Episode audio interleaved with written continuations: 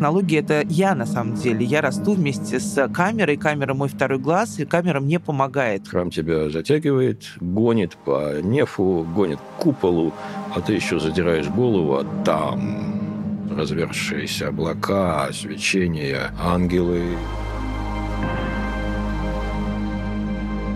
Здравствуйте. Вы слушаете подкаст «Страсти по Виоле», который Пушкинский музей делает при поддержке Банка ВТБ специально к первой в России персональной выставке одного из самых влиятельных видеохудожников в мире – Билла Виолы. Выставка называется «Путешествие души».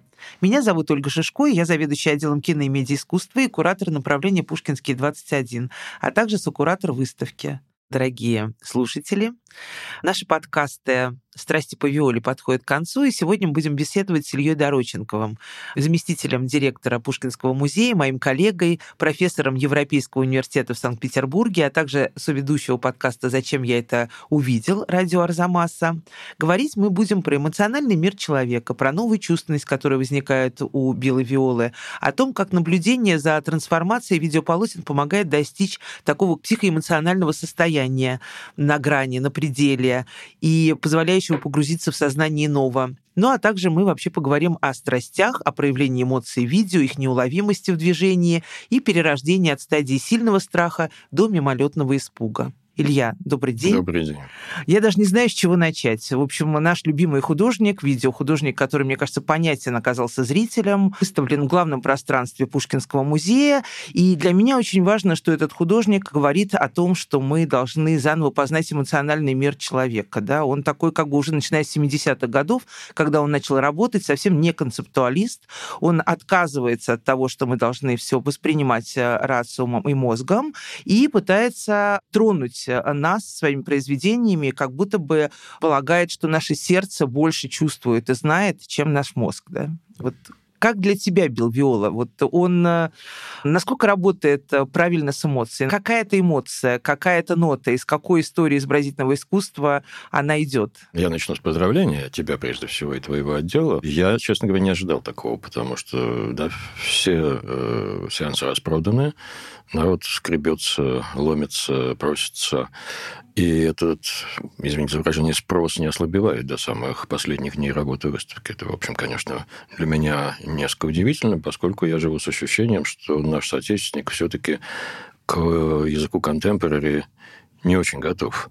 А, видимо, Виола не контемпорари, он, наверное, принадлежит какой-то ветке традиции, я вот э, недавно э, сидел в архиве Третьяковской галереи с дневником пейзажиста Александра Киселева, передвижника, это конец XIX века, он дневник очень подробный, он записывает разные вещи из своего дня, но очень конспективный. Там несколько раз мне попались в 96-м, по-моему, году, ходили в живую фотографию что такое живая фотография? Надумал я на, на минуту, это кинематограф. Да? То есть это ожившее изображение. И вот понятно, что Виола – это ожившее изображение, но э, его изображение – это, конечно, некая память о классической живописной традиции. Чем ты больше ходишь на Виол, тем больше ты в этом убеждаешься. Но здесь некий капитан очевидность, моими устами говорит. Но видишь, любая банальность, пропущенная через собственный опыт, она как-то становится, ну, если не истиной, то каким-то убеждением. Ну, с одной стороны, да, я тоже счастлива, и никогда никто из нас не предполагал, что Билл Виола в главном пространстве Пушкинского музея вызовет такой интерес. Но ты сейчас сказал про публику, которая обычно ходила все таки к нам в музей, да, которая интересуется образами, их знает, но я вот, проводя такие вечерние часы с Биллом Виолой и видя публику, понимаю, что у нас появилась новая публика. Они, может, вообще ничего не знают про образы, но почему-то их притягивает, как вот эта образность Билла Виолы, их притягивает выражает вот эти эмоции, которые он э, выражает в своих страстях и в «Квинтите изумленных», там и в церемонии, как будто бы наизнанку выворачиваются эти эмоции, и вот это, наверное, замедление, которое и показывает, что у нас внутри, как бы и вызывает сострадание. Поэтому вот этот новый-то зритель, он ведь идет не на классику, он идет, на, может быть, на кинематографичность, на э, вот правда э, историю движения в движении, да, историю движения изобразительного искусства в новом виде, виде, уже не в статичной картине, а уже как бы в движении внутрь. И э, мне кажется, это очень сейчас созвучно нашему зрителю оказалось. То есть пришел человек, для которого видео кино – это воздух, в котором живет, да, не, не застывшие старые картины. Ну, старые картины могут быть написаны в XIV веке, а могут в середине XX, они все равно старые. А вот тот э, молодой горожанин, да, который вырос с гаджетами, ты да, это, да, и для них это вот чистый текст. Вот точно так же, да, как раньше Библию иллюстрировали страстями и Джота, и Мазачи говорили, как бы прописывали в визуальных образах новую Библию, то Билл Виола как будто бы прописывает нам а, а, новые подходы к эмоции, которая стала так важна вообще во второй половине 20 века, а главное в 21 веке. Какое количество... Так главное за последний год, откровенно говоря, потому что, не знаю, как ты, но я ощущаю, что эмоция теперь для нас что-то другое, да, поскольку люди закрыты в банке либо физически, да, законсервированы, либо психологически, потому что даже если ты ходишь по улицам и ездишь куда-то, все равно ты ощущаешь, что мир закрыт. Ну, с другой стороны, нам все а как, теории как возвышенного. А как ты реагируешь на это? Да, мне кажется, пандемия это вот подтолкнула нас к пониманию того, почему художники уже последние, ну, 20 лет точно говорят про этот застывший крик, застывшую страсть, застывшее изумление, и как будто бы растягивают вот эту эмоцию. Вот это очень интересное движение, которое, кстати, пришло не только в изобразительное искусство, но и в современный танец. И я очень многие постановки отмечала для себя и в современную музыку. Такое ощущение, что а, начали в какой-то момент художники как бы предчувствовать э, вот э, эту пандемию, да, и как бы работать с этой эмоцией на пределе. И вот работать с этой теорией возвышенного Нанси. По-другому как бы вот... Э, я сам за, затронул пандемию. Она, наверное, у всех уже в печенках сидит, конечно. Но можно перспективу несколько отмотать. А там все равно у нас будет пандемия, вроде испанки, да? А, потому что, как ты сама прекрасно знаешь, искусство 20 века в очень большой степени играет с мотивами технологии, конвейера, массовой продукции, да, но новые времена Чаплина, машинный балет, э, конструктивизм, гроз, в общем, новая вещественность. Вот такие явления, которые, конечно, каким-то образом отражают, понятно, то, что произошло с э, человечеством в 20 веке, восстание масс, такой фордизм, приоритет бизнес-интересов, технология войны, поглощение пространства авиацией, там, пароходами, радио, чем хочешь. И понятно, что вот этот техницизм 20-го столетия и массовость его, начиная от массовой продукции, кончая тоталитарными системами, она, конечно, эмоцию подавляет эмоция отходит на второй план и перестает быть некой ценностью. А вот то, о чем ты говоришь, в связи с пандемией или вне зависимости от нее, это, в общем, конечно, возвратный процесс. Мы начинаем ценить... Мы такие эмо стали вдруг лет 30 назад, наверное, да? И понятно, что Биол, конечно, очень сильно апеллирует именно к эмоции. Вот то, чего я боялся, знаешь, гиперконцептуальности такой. То, например, что не заходило, наверное, в нашей выставке к юбилею Октябрьской революции, да, массовый зритель как-то не мог с этим согласиться. Ты, может быть, лучше меня знаешь, вот насколько человек уходит с выставки, поскольку ты занималась э, просто просветительством там. Да? В общем, да.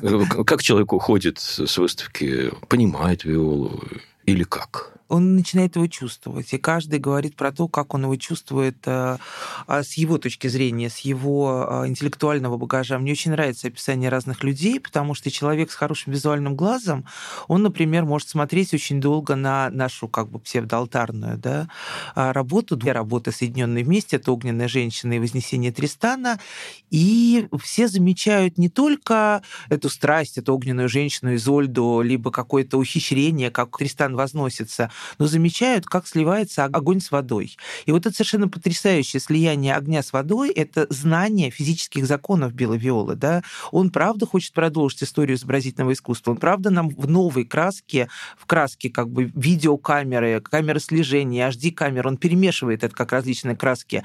Он нам показывает то, что мы обычным взглядом иногда не видим. То есть там вода становится по форме огнем, а огонь становится по форме водой. И вот э, люди, даже которые ничего не знают знают про историю искусства, понимают, что это что-то про физический закон, это что-то про дзен-буддизм, это что-то про то, чтобы невидимое сделать видимым и открыть как будто бы другие состояния, другие пространства и другие эфиры. Ну вот, кстати, это тоже очень интересно. Помимо, я надеюсь, помимо эмоций, мы сегодня затронем а, тему пятого эфира у Билла Виола, потому что, с одной стороны, он приоткрывает вот эту эмоцию наизнанку, да, и является, правда, родоначальником, грубо говоря, вот откровенных состояний, которые он изображает. Ведь он первый изображает в 92 году смерть своей матери, которую он снимает э, э, на простую камеру, и роды своего сына. Кира Перов, его жена, рождает ему сына Андрея, который назван в честь Тарковского и Рублева.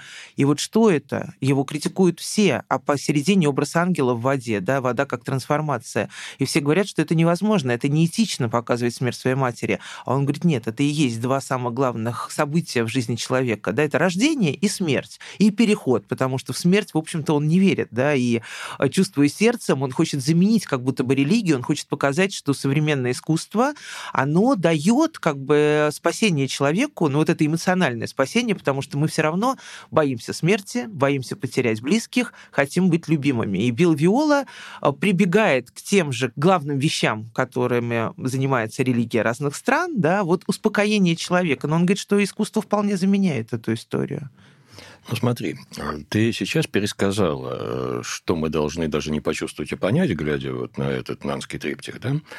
И для меня это такой существенный индикатор, потому что тебе пришлось вербализовать трудноуловимое ощущение. То есть оно сильное, и действительно агония матери, которую он снимает, это, конечно, вот я боюсь, что я очень хорошо понимаю, но я не решился бы это сделать сам.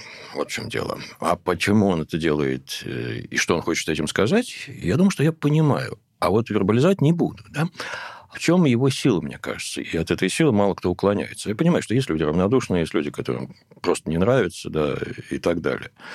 Но я знаю просто по некоторым френдам, да, что человек заходит с предубеждением и выходит с ощущением, что опа, в этом что-то есть как минимум. Да? То есть происходит сдвиг, это крайне важно.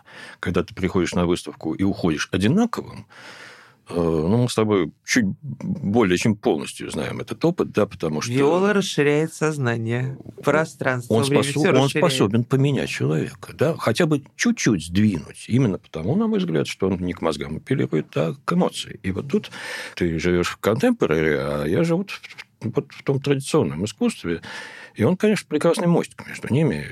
Во-первых, банальную истину в очередной раз подтверждает, что искусство едино, да? и оно про одно и то же. А во-вторых, мне очень интересно, как он сам впитывает этот опыт. Вот в том интервью, которое ты включил в каталог, оно, конечно, замечательное самоописание, очень богатое понимание Виолы. Он же вспоминает, как он совсем молодым человеком очутился во Флоренции. По-моему, Санта-Мария-Новелло он зашел, да? Ну, он и в капеллу Скровенья да, Джота да, зашел, да. и э, вот был поражен. Вот Но... мне важен этот флорентийский опыт. Да. Э, по-моему, это была Санта-Мария-Новелла. В Санта-Мария-Новелла происходили обращения, по-моему, Эмиль Маль там, например, обратился историка искусства, да, такое место намоленное. Там он начал понимать, что он имеет дело с комплексом изображения, а не с единичным объектом. Музей же нас развращает в этом отношении. Да? Белый куб, белая стенка, одно изображение, даже если это был алтарный образ, он теперь живет в вакууме. А он там очень хорошо понял то, что нам потом объясняли такие люди, как Белтинг, например, и не случайно они, по-моему, взаимодействовали когда-то, что религиозное произведение искусства или произведение религиозного искусства живет не само по себе, оно живет в целостном пространстве, оно живет в культе, в пространстве и времени культа. И таким образом оно диктует поведение человека, который к нему подходит. Вот в музее мы можем шляться как хотим. А в церкви, будь добр, не просто ходи так, чтобы оказать уважение священному месту. Ты ходишь так, потому что это место тебя вот так гоняет. Да? И Виол это прекрасно понял. И я думаю, что он очень тонко манипулирует зрителем, именно памятуя об этой исходной пространственную, временную, эмоциональную интегральность классического искусства. Ну вот это главная как бы, да, вещь, которую понял в 70-е годы во Флоренции Белвиола, это то, что надо создавать комнаты. То есть надо вести современное искусство не к статичным предметам, которые висят на стенке, даже не к объектам, а вот создавать такие иммерсивные комнаты, где работает все изображение, свет, архитектурное как бы пространство. То есть он уже вообще тогда говорил, что и Джота, и э, Тинторетто, они создали сайт специфик инсталляции первые. И вот эта череда комнат, как бы Билла Виолы, они стали очень важным компонентом и его открытием в современном искусстве. Он их сделал в 70-е, 80-е годы, там моя любимая комната Святого Иоанна Креста и другие комнаты, но он не брал тогда образы все-таки, да, вот как бы из Средневековья, из Возрождения, из барокко, то есть он как-то очень аккуратно к этому подходил и говорил, я такой радикальный парень, оно мне зачем, да, то есть я, у меня там шумовая музыка, музыка случайности, визуальные образы, я понял от них, забрал, что это комната, что надо человека погрузить куда-то в эту среду, где синтетически все это соединяется, и специально создавать объекты как бы под эту комнату.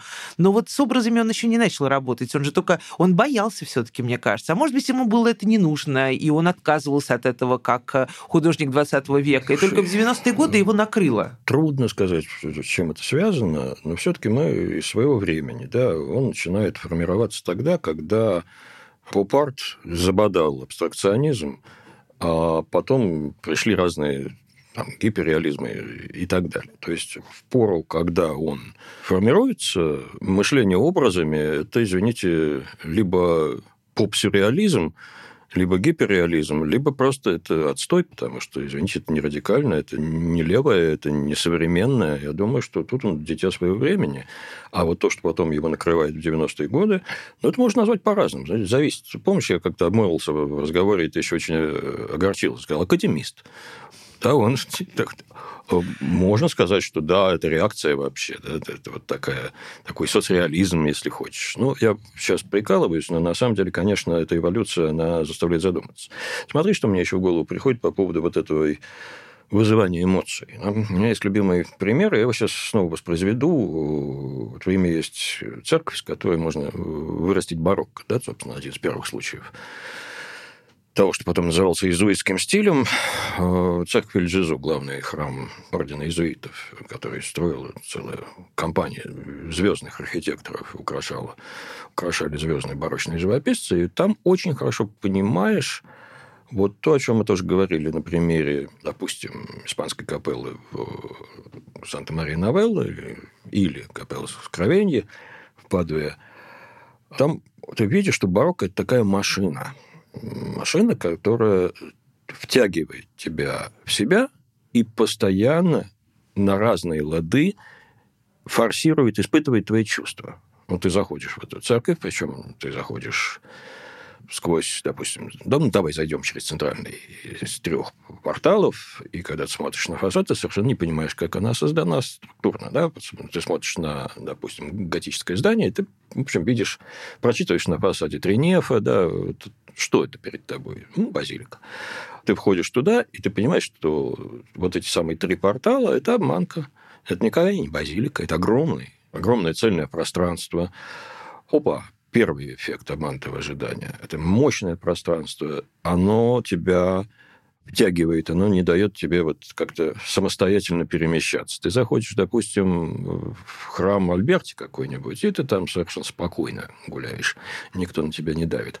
А этот храм тебя затягивает, гонит по нефу, гонит к куполу, а ты еще задираешь голову, а там поклонение имени Иисуса, развершиеся облака, свечение, ангелы, святые, написанные с диким натурализмом, но в невероятных ракурсах. Ангелы эти начинают вылезать и превращаться в скульптуру, причем скульптуру белую, позолоченный потолок. Мама родная, добавь к этому музыку – ладан, да, движение священников в торжественных одеяниях, и ты получаешь такой иммерсивный театр. Ты что? Да видишь, а он же в 1972 году начал этот иммерсивный театр немножко изменять, да, потому что, как и в случае с Тристаном и Изольдой, он отказывается от Вагнера, идет по кельтскому эпосу по тексту. Точно так же и в церкви ему кажется, что Джота, он все хорошо сделал житиями. Это первый кинематограф, прямо практически сценарий, да, фильма, по которому человек идет, вот звука ему там не хватало дело, на самом деле. Вот на служение он не приходил, он приходил ранним утром и выставлял свои колонки, выставлял э, свои там самбуферы и какие-то свои звуки, но это были звуки не органные, не Шуберта, не Баха, это была музыка случайностей. То есть к Джоту он переносил звуки из простой обыденности. Это мог быть звук леса, птица, грохота там, не знаю, какой-нибудь индустриальной машины, соединенные с, со звуками бара итальянского, со стуканием бокалов, с разговорами домохозяек. И все это вот он заклинивал в такую историю, и получались, что те же жития как будто бы звучали, ну, простым таким вот голосом. Попробовал бы он это сейчас сделать в «Капеле скровения». Да, а вот тогда это было возможно, кстати, а, Ну, давай вернусь к э, примеру с Эльджизу, потому что он, мне кажется, очень показательным и для преемственности виолы, и для различий. Да? Вот там ты очень хорошо видишь, что барокко апеллирует к чувствам, прежде всего. Оно тебя бьет по чувствам, оно твои чувства возгоняет, и оно заставляет тебя чувствовать. Это, в общем, я думаю, такая достаточно сознательная политика, когда Триденский собор формулировал свой ответ на вызов протестантизма рационалистического, там они сформулировали очень важный принцип. Вера больше не является делом разума. Ты не можешь судить о величии божества своим куцым мозгом. Это был очень хороший асимметричный ответ, потому что на поле разума католицизм полностью проигрывал по всем статьям протестантизм. Но встает вопрос, если вера не дело разума, то дело чего она? что у нас кроме разума остается, остается чувство. И вот барокко, на мой взгляд, это великолепный такой синтетический инструмент очень рационального вызывания чувства. Оно апеллирует к чувству, но делает это крайне продуманным способом. Причем, как я понимаю, в общем, барокко примерно знает, какие чувства вызывать, как эти чувства называются. Да, ну, Караваджо вызывает отвращение, саспенс, когда там ты вечно смотришь на то, как вот сейчас воткнут, да, вот сейчас воткнут. Мы эти чувства как-то можем квалифицировать, кодифицировать э, вплоть до того, что непричастный к католическому барокко французский художник и теоретик искусства Шарль Лебрен в XVII веке написал знаменитый трактат, э, снабдив его иллюстрациями о том, как наше тело оформляет эмоции. Да, вот те или иные эмоции он создал такой такую азбуку эмоций. Я сейчас прочту. Их семь, по-моему, да? Их много, их много. Это, на самом деле, мануал для художника. Угу. Вот как ты, если я увижу вот фигуру, которая ведет себя так, это означает, что эта фигура испытывает именно вот эту эмоцию. То есть это, это азбука такая. Угу. Это немножко мне напоминает сборники эмблем, популярные тогда же, да, потому что вот эта конструкция из изображений, каких-то человеческая фигура, атрибуты, все вот это вместе обозначает вот это. Да? То есть это действительно такая очень рациональное, рациональное сопряжение. Семиотика здесь рулит полностью. Да? Ну вот, например, как художник должен изображать простую любовь. Когда эта страсть проста, ее движения также нежные и просты, ибо лоб гладкий, брови слегка приподняты с той стороны, где находится зрачок, голова наклонена в сторону предмета, вызывающего любовь. Глаза должны быть умеренно раскрыты, белок яркий и блестящий, зрачок мягко повернут в ту сторону, где находится предмет любви, он слегка сверкает и приподнят. Не предмет, Потрясающе. Нос не испытывает никаких изменений, так же, как и все остальные черты лица. Они лишь наполнены духами, которые их оживляют и согревают, и делают цвет лица более живым и румяным, особенно на щеках и губах. Рот должен быть немного приоткрыт, углы немного приподняты, губы кажутся влажными. Эта влажность может происходить от паров, которые поднимаются от сердца. Ну, в общем, короче, в следующий раз, когда будешь смотреть на предмет любви, прими, вот, прими вот, вот эту да, и заставь свое тело вести себя именно так так. Конечно, это с современной точки зрения очень курьезно, хотя совершенно не случайно в традиции мы должны вспомнить здесь и физиогномику, и френологию, и прочие области знания, которые мы сейчас считаем паранаукой, но те области, которые помогали классифицировать вот, ускользающую личность, они раскладывали по каким-то категориям. И вот э, Виола, в общем, делает, с одной стороны, он, конечно, продолжает вот эту традицию рационального вызывания в нас чувства. С другой стороны, что меня в нем поразило, вот в тех как раз инсталляциях, которые ты не случайно привела вместе, и только их в этом пассаже, комитет изумленных и ритуал. А потому что э, здесь особенно понятно, что то нашими чувствами уверенно манипулируют, но мы не можем сказать, какие чувства испытывают герои. Они испытывают сильные чувства. Это все. Понятно, что ритуал – это некое, да, видимо, прощание с мертвым, но ты сам находишься на месте этого мертвеца. То есть ты принимаешь соболезнования. Ну, причем с большим количеством мертвых, да, потому что мне очень многие зрители говорили, Оля, а почему они не кланяются, если это один человек? Обычно как бы прощаются более низко. А так как в народе эту работу называют 9.11, то мы понимаем, что кланяться там надо не одному человеку, а эпохе как бы и э, страданию нации. А с другой и... стороны, вот такая политизация этого изображения, она, понятно, сужает его воздействие. И поэтому никогда Белвиола не политизирует, вот. никогда не называет вот. ничего точными конкретными названиями, а всегда отсылает в какие-то такие вот И вот помыслить. В, в этой неотчетливости его колоссальная сила, потому что мы не можем поименовать эмоцию, а то, что мы не можем поименовать, нас и пугает, и восхищает, и привлекает гораздо сильнее то, на что мы можем наклеить ярлык. Ну, смотри, это примерно как разница между символом и эмблемой.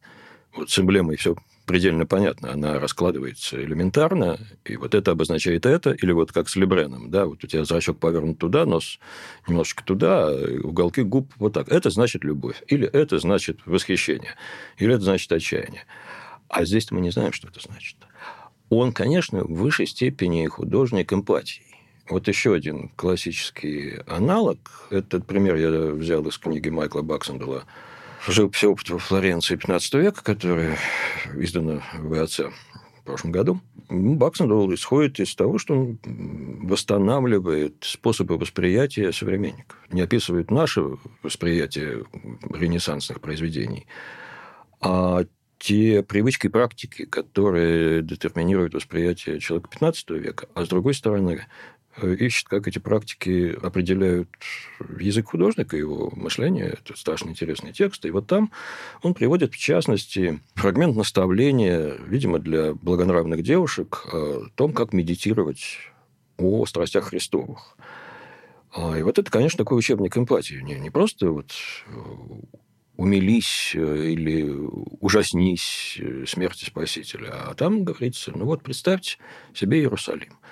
Чтобы представить Иерусалим, представь улицу твоего города. И представь, что по этим улицам идет Спаситель с крестом. И вот там-то происходит то-то, а вот там-то то-то.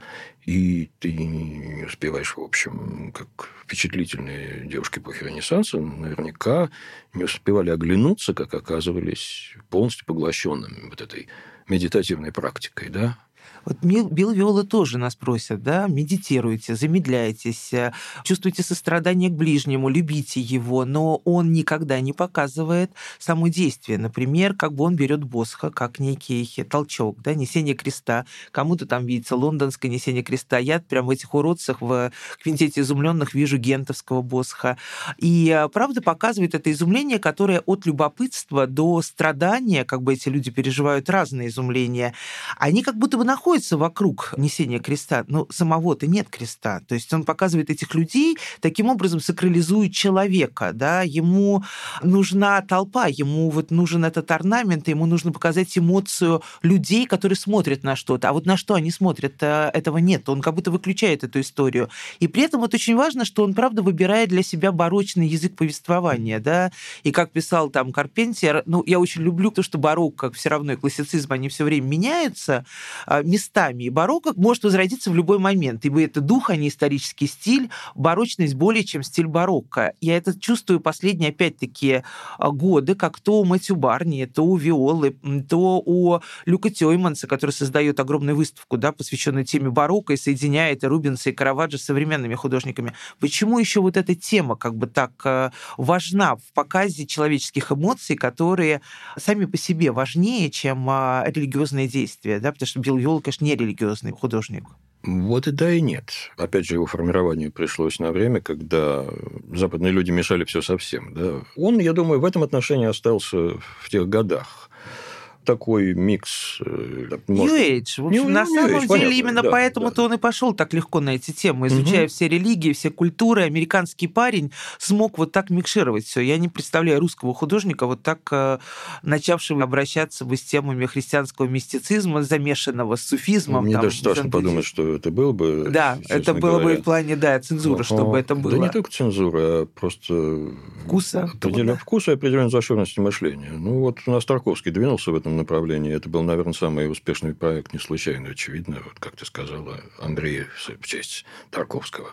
У нас даже в образовании есть целая лекция Кати Андреевой, посвященная Виоле и Тарковскому, потому что, конечно, когда мы видим работы трансфигурации, мы сразу вспоминаем девочку из Соляриса, выходящую из этого эфира, ряби, да, вот другой энергии, другого пространства. Ну, он не религиозный художник, а с другой стороны, он, собственно, с этим опытом играет. Мне уже пришлось э, как-то один раз в связи с этой выставкой вспомнить имя, которое Виола сам не называет, это Карл Густав Юнг. Да? Он не случайно, думаю, о нем умалчивает. С одной стороны, Юнга именно в эти годы и читали как подорванное, а с другой стороны, Юнг э, Виола несколько предает, потому что Юнг ведь описывает нам вот эти состояния нуминозные, да, вот эти состояния предельной открытости без небытия, про опыт, который не только наш опыт, который религия рационализирует.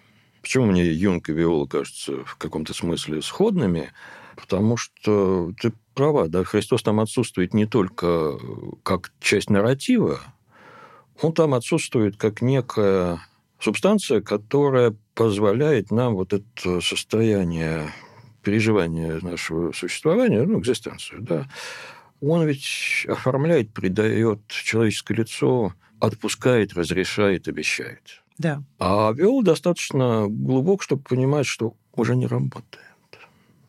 Вот как с XVIII века религия начала осыпаться и увядать по разным причинам, так, в общем, этот процесс и не остановим. Ну, что, собственно, религия нам приносит в современном мире? Она не объясняет больше, как мир устроен. Да? Она приносит нам единственное, что все остальные не могут, это обетование продолжения нашей жизни и жизнь наших близких.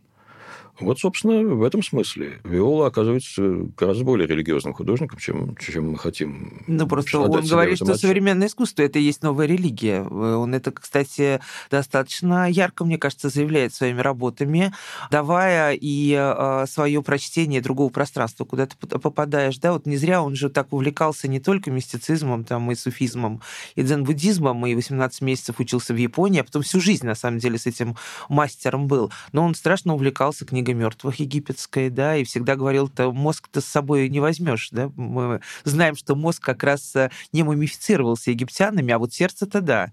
Мозг же это мышца, которую можно накачать. Э, мало ли, какой тебе мозг понадобится, с какими знаниями в том мире, где ты возродишься. Но я очень люблю вот эту пятую стихию, вот этот пятый эфир. В Греции у Аристотеля это был один пятый эфир, убил Виолу благодаря технологиям, которые, кстати, он не технологизирует, не рационализирует, а он очень э, одухотворяет технологию. Он говорит, технология — это я на самом деле. Я расту вместе с камерой, камера мой второй глаз, и камера мне помогает. Медитирую, видеть невидимое, делать невидимое видимым, показывать это людям. И вот комната Катерины, да, э, он вдохновлялся Андреа Ди Бартоло, комнаты святой Катерины. Ему святость Катерины не нужна, он показывает простую женщину. И э, когда мы заглядываем в эти пять окошек, в пять комнат, ну, это одна и та же комната, где просто разное время дня, разное время суток, разное время года, там лето, весна, зима, осень, там восход, полдень, закат, вечер, ночь. Вот это пятое окошко, оно все время остается как бы черное, пустое, либо серое, либо эфирное. Да? мы не понимаем, Катерина легла спать, либо Катерина прожила год, либо Катерина уже ушла как бы в, другую, в другое пространство, в другую энергетику, и сейчас она опять заново к нам вернется. Вот этот цикл он очерчивает. И мне он гораздо больше надежды дает, что все-таки а, там за порогом что-то есть, э, не э, другое пространство, другая энергия, другое ощущение себя, может вот быть. знаешь, я себя поймал на том, что, э, конечно, когда ты приходишь на эту выставку, первое, что тебя хватает, это вот те огромная панель с Тристаном. А прощаться я пойду комнатами Катерины. Вот чтобы напоследок постоять, да, и вот там помедитировать. Я думаю, что больше остального я смотреть не буду, когда последний раз туда пойду. А я нет, советую «Вознесение Изольды» и «Невесомость». Эти два зависших Я знаю, что ты их очень женщины. любишь. Тело, которое превращается в маленькие пузырьки. Это совершенно потрясающе. Ну, кстати, ведь Билла Виола очень критиковали, когда он начал из этих комнат, немножко буддистских, переходить к страстям и брать вот эти все образы как бы итальянского возрождения и северного возрождения. Сам Билл Виола все-таки говорит, что это у него связано с потерями по жизни. Первая потеря – это мать, которую он очень любил, а вторая потеря – это уже в конце 90-х годов, э, это потеря отца. И после этого ему просто повезло. Он каким-то образом попадает в резиденцию на программу представления страстей в музее Гетти в Лос-Анджелесе. И э, я специально даже сейчас посмотрела каталог музея Гетти, что же из Северного Возрождения его там так э, торкнуло, но с этого момента он становится художником, который больше смотрит на Северное Возрождение и считает, что в Северном Возрождении человек больше может найти, а, ну, не знаю, отголоска своему сердцу и а, успокоение. Почему Северное Возрождение его начинает так трогать? Вот смотри, церемония «Ритуал», там мы Дюрера немножечко, «Четыре апостола» вспоминаем, да, то есть, конечно, его называют еще не только Хайтек Караваджо, но его называют Рембрандтом 21 века, который уловил психологизм. Что вот происходит с эмоцией в итальянском возрождении в северном? А, ну, или как бы в переходе уже в барочное время? Чем эти школы отличаются и почему в конце 90-х все-таки он за северное больше цепляется? Ну, я думаю, что здесь достаточно очевидно, потому что северное возрождение совмещает две вещи. Это натурализм, который не знаком итальянцам ни разу, да, в такой степени. А именно этот натурализм прямо связан с технологией, потому что изобретение масляной живописи, оно позволило не только детализировать, как Ванейк, да, вот его можно бесконечно так, хочется как планшет взять и раздвинуть, да, но и передавать фактуру, иллюзию физического присутствия, осязаемости, а с другой стороны, эта иллюзия распространяется на иллюзию страстей. Да. Все-таки итальянец патетичен и сдержан в своей живописи. Конечно, ты знаешь, это очень зыбкая почва в духе Вельфлина, и не только Вельфлина, размышления о национальном чувстве форме, да. Но очень хочется Но очень хочется. А если мы посмотрим на Рогера Вандервейдена, Гуга Вандергуса, допустим, то там откровенная эмоция, причем такая дерущая да, эмоция. Этого нет у Яна Ванейка. Ванейк очень гармоничен. А вот дальше пошло. Дальше пошло. И я думаю, что это то, что северяне не стыдятся страдать, выражать свои страдания. Понятно, что это страдания Иисуса и страдания по поводу страдания Иисуса. Я думаю, что это Виоле как раз и оказалось близким. Вот так вижу, да. Ну, кстати, так видит Люк Сёйманс. Вы много раз спрашивали, а почему у вас в вашей выставке, где соединены образцы северного и итальянского возрождения и барокко, ну, барокко, выставка была посвящена барокко, она была в Амстердаме, и она была в э, фонде Прада в Милане. И почему же так много там крови, как бы вот этого рационального, страдальческого, вот не экстаз Святой Терезы, там, да, Бернини, а что-то смешанное, барочное, как бы запредельность эмоций, смешанное с реализмом этих страданий. Он говорил, а как, а я же живу вот здесь, ну, ты сейчас, да, Ты сейчас описываешь барокко, конечно, да. Нам это довольно трудно представить все-таки хотя в нашей стране барокко и было, но оно было скорее как наносная мода, прости меня, Господи, а не как способ переживания жизни. Ну, в визуальном а, искусстве, наверное, а в музыке да. и в поэзии у нас барокко, мне кажется, более явно себя проявило. Не буду в данном случае не спорить, не соглашаться, поскольку, в общем, говорим об изобразительном искусстве. Ну, у нас, да, это такое туристический как бы. Ну, в общем, мы его привезли в чемодане. Это не в обиду нашему барокко будет сказано, но э, культура барокко целостно не сложилась все-таки. А с другой стороны, нет у нас такой массовой культуры барокко. Это уже, конечно, можно и рококо обозвать. Ну, например, вот баварские австрийские церкви, которые либо монастырской на путях паломничества, либо просто сельской церкви, которая эту культуру воспроизводит, воспроизводит, воспроизводит. Однажды под Фрайбургом я довольно случайно зашел в церковку, она такая скромная, беленькая, на ней маленькая головка луковичная на барабанчике слепом. Зашел и ошалел. Очень низкий потолок, небольшая церковь, периферийной деревеньки. А на ней, как в Сан-Иньяцо, нарисован купол. Римской церкви Санта-Иньяца, еще одной церкви иезуитов, которая стоит недалеко относительно от Ильджезу. Ну, по какой-то причине, видимо, денег не хватило. Они этот купол, как очаг э, Пап Карла, да, нарисовали. Да, такая оптическая иллюзия, да, очень да, в стиле, да. кстати, виолы. Вот, и это означает, что эта культура дошла до самых корней, да, и распространилась по всей Европе. А до нас это все, конечно, дошло уже в отголосках после Петра Алексеевича. И, ну, ну, вот, вот хорошо, что имеем. Ну, в общем, я думаю, что прочувствовать барокко, конечно, нужно либо в Риме, либо в Амстердаме, либо в Риме, либо в Антверпене, в Антверпене. да. Угу много мест. Я, кстати, с Люком Тюменсом оговорилась. Его выставка была в Антверпене и в Милане, а не в mm-hmm. Амстердаме. Кстати, я вспоминаю, кто же первыми страстями занялся из режиссеров художников. И вот э, первыми страстями занялись Любьеры. Это были просто постановочные, те самые ожившие картинки, которые они снимали. Не зря их Малевич хотел уничтожить, всех Люмьеров, как передвижников, которые само изобразительное искусство уже съело, реалистичность это съело и как бы перешло на другой уровень. Конечно, страсти у Виолы, они совсем другие, да, то есть как бы вот правда мы чувствуем, что он как будто бы полотно делает как алтарную э, створку, но как будто бы внутри мы видим несколько пространств. Вот я все время поражаюсь, как он это пространство изобразил в серии трансфигурации, когда люди, снимаемые камерой слежения, как будто бы бесплотны, да, мы даже как бы не узнаем, тело это не тело, это какой-то дух просто черно-белый, и они выходят через водопад воды, и по мере выхода частей их тела, рука, рука, нога, а, все больше плотность и телесность э, появляется, и цвет. И вот живее нас даже этот человек выходит к нам на связь, как будто бы это правда связь, как будто бы нам есть что сказать, передает нам какой-то знак и уходит обратно. И вот как это смешение, во-первых, происходит, камера слежения и HD-камеры, да, это вот только Билл Виола, мне кажется, дошел до того, чтобы перемешивать э, а, видео а, камеры и вот эти инструментарии, не поддаваясь, там, не знаю, компьютерному а, монтажу и эффектам, а именно вот делая из этого такие оптические иллюзии, ты знаешь, когда ты не понимаешь, как это сделано. Тоже интересная вещь. Мы, в общем, немножко пленники романтического представления о том, как должно правильное творчество осуществляться. Ну, Ван Гог, да, вот и сердце в кисточку, да, или психа твоего в кисточку прямо, да, чтобы никаких там, не дай бог, технических девайсов, да, но тем не менее мы, собственно, знаем и про камеру обскуру, да, и и про зеркало Лорена, и зеркало Клода, да, и многие разные примочки, которыми художники пользовались, делая вид, что они, в общем, не при делах.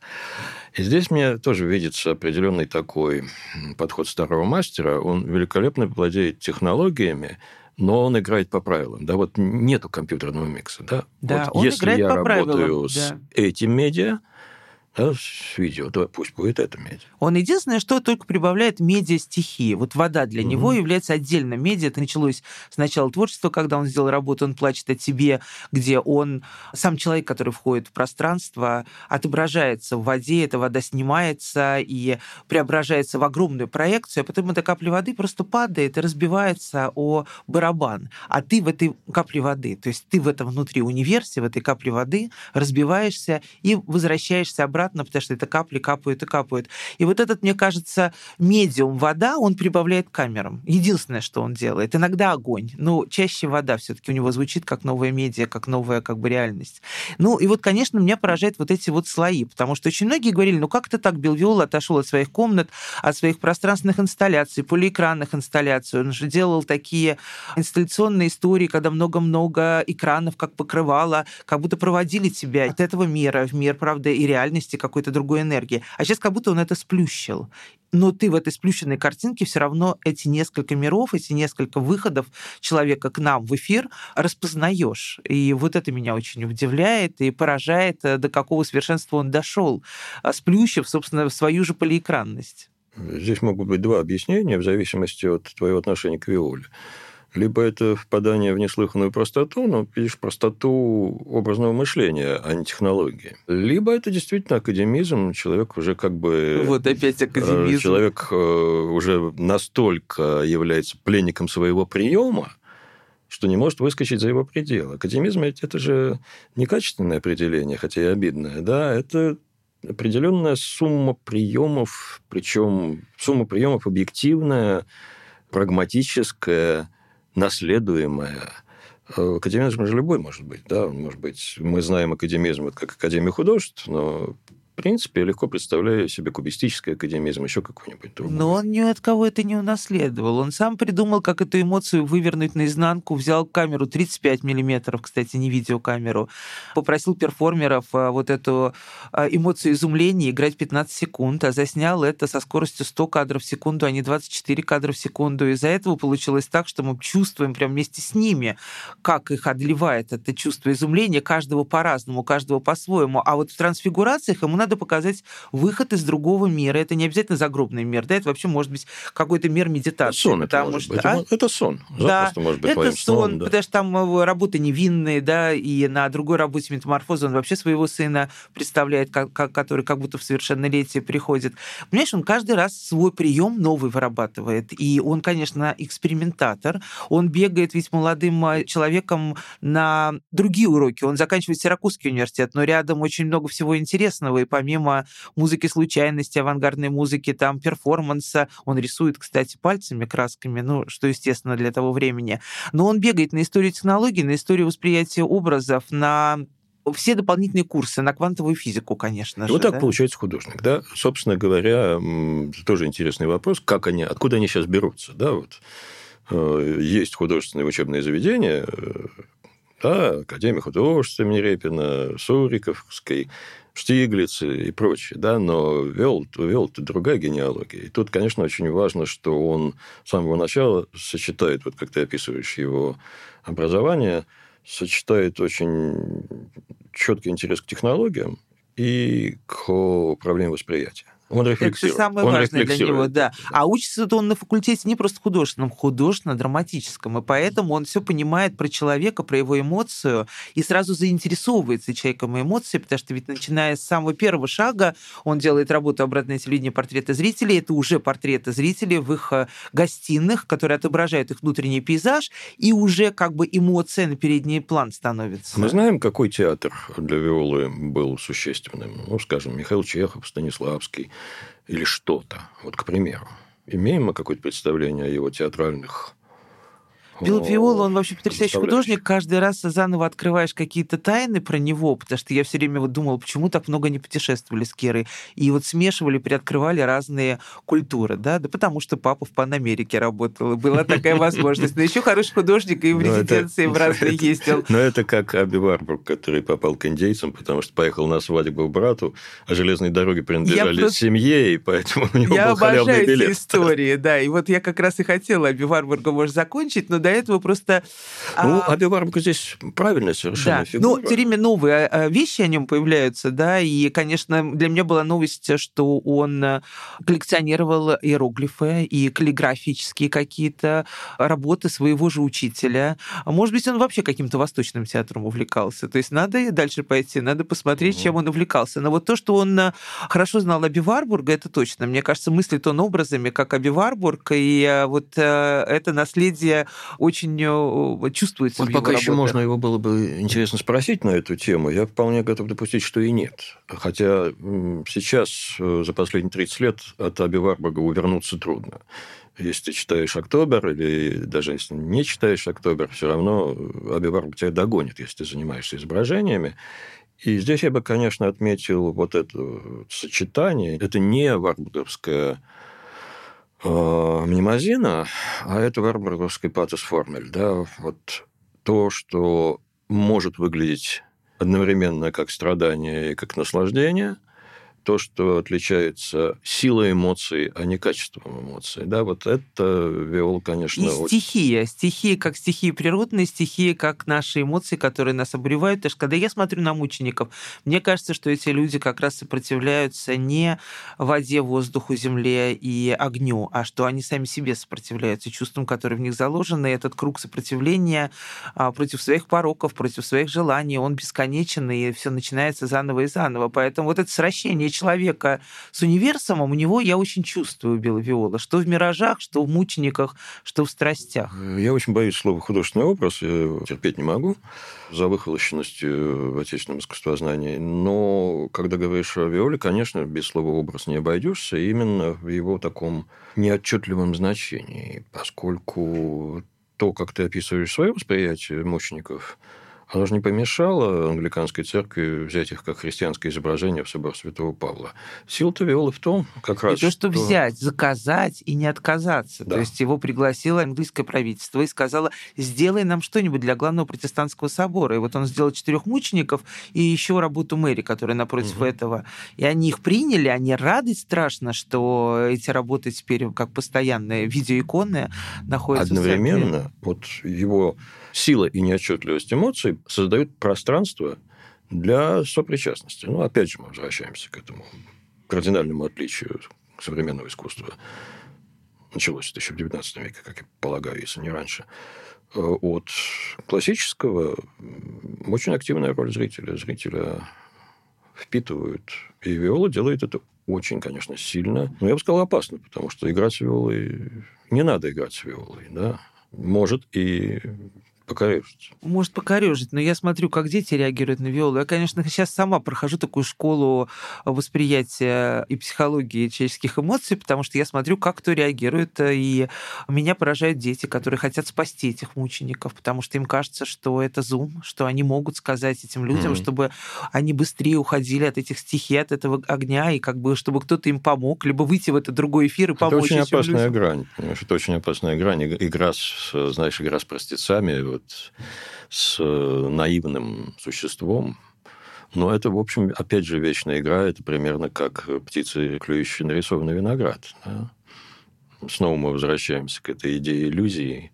Зачем эта иллюзия? Для чего эта иллюзия? Вот э, как ты считаешь, Виола может кошмары вызывать? Ведь у него же очень болезненный опыт, травматический. Конечно, может. И я хочу сказать, что меня поразило, когда в 2007 году э, инсталляция в церкви Сангал на Венецианской биеннале, где он как раз показывал трансфигурации. Те, которые у нас четыре работы, «Возвращение», «Три возраста», угу. «Невинные» и «Метаморфозы». А там были и эти работы, две из них, и еще другие работы. Это вообще целая огромная серия, которую он все время продолжает и улучшает вот эту технику показа пятого эфира. Но у меня было ощущение, что все они выходят из огромного мира и говорят нам что-то, и уходят обратно. Мне было страшно, мне потом снились э, немножечко хичкоковские сны, да. То есть это все таки там точно читалось как про загробный мир. А здесь это так не читается у нас на выставке, потому что э, из другого церковь, пространства... Музей церковь или или? Нет, работы подобраны другие. Для угу. церкви он подобрал именно работы, которые быстрее говорят о том, что человек переходит в другое измерение, в другой мир. Это даже возраст этих э, людей как бы указывал. А у нас, мне кажется, другой оттенок, да, именно путешествие души. Мы меняемся в течение жизни, трансформируемся. Потеря невинности — это тоже трансформация. Ну, кстати, когда Билл Виола тонул 6 лет, он говорит, что он тоже э, получил трансформацию, как будто бы повзрослел. Ну и дальнейшие шаги по нашей жизни. Вот сам Билл Виол уже трансформировался в 90-е годы после смерти отца и матери. Вернемся к тому, что я сказал, то единственной незаменимой функции религии в современном мире, да. И в этом смысле придется с тобой согласиться, да.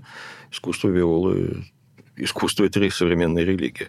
Может быть, все остальные не так отчетливо и прямолинейно это говорят. Ну, видишь, он же еще не боится быть прямолинейным. При том, что он... Я не могу описать его эмоции, я считаю это большой силой. Он, с другой стороны, не боится встать на Катурны и разговаривать с нами э, как, как ну, вот священник, только не пойми, какой религии. Я задаю последний вопрос, потому что, конечно, тема, которую он трогает, рождение, смерть, а, страсть, а, экстаз, это все его темы. А скажи, вот огненная женщина, мы очень боялись. Вообще были какие-то жалобы по поводу образов, которые рождает Билл Виола? Ведь, наверное, по-разному люди реагируют. Ну, музею вот... пришлось ответить однажды на запрос из государственных органов, когда телезрительница восприняла огненную женщину как самоубийство и очень расстроилась по этому поводу. Пришлось пришлось объяснить в развернутом ответе, что никакому добровольному уходу из жизни ни Билл Виола, ни не призывает. Рихард Вагнер, ни легенда о Тристане и Изольде не призывает. Они погибли от любви, Читайте но, погиб... Изольду, но погибли в силу вещей или волю проведения а не потому, что решили уйти из прекрасной жизни. Ну и вообще для меня это образ страсти, а совсем и не смерти, да, вот этой огненная женщина. Это как ты видишь? Оля, как ты это чувствуешь? другая тема, в общем, опять же, вечная тема и для нашей страны. Как объяснить искусство картины мертвому зайцу? Да? Как научить э, нашего современника привыкшего к довольно комфортному фигуративному изображению, как научить его, ее открыться вот этому опыту. Ну, в случае, который мы говорим, достаточно курьезный. В наше время не то может быть по поводу произведений контемпорари. Но он тоже такой индикатор. Видишь, Виола требует, с одной стороны, он требует отстояния, он требует эмпатии, он ее воспитывает, а вот так вот может оказаться неправильно понятым. Ну, в общем, любой художник этим рискует. Ну, все равно Билл Виолу поняли в Москве. Три месяца проходит просто незаметно. Музей работает с выставкой до 23. Это, конечно, большое счастье для всего нашего музея. Мне кажется, видеоарт, первая персональная выставка видеохудожника состоялась в классическом российском музее. Это все-таки шаг вперед. Да? Выставка спустилась по iCloud, завлекла миллионы людей в наши стены, и, думаю, теперь видеоарт не отпустит многих, э, и образы, которые родил Билл Виола и показал сказал зрителям. Илья, огромное спасибо за этот разговор. Спасибо тебе. До, До новых встреч. До новых встреч. Благодарим вас за интерес к деятельности Пушкинского музея. Следите за новостями на сайте музея pushkinmuseum.art. Подкаст создан при поддержке банка ВТБ. Ноль плюс.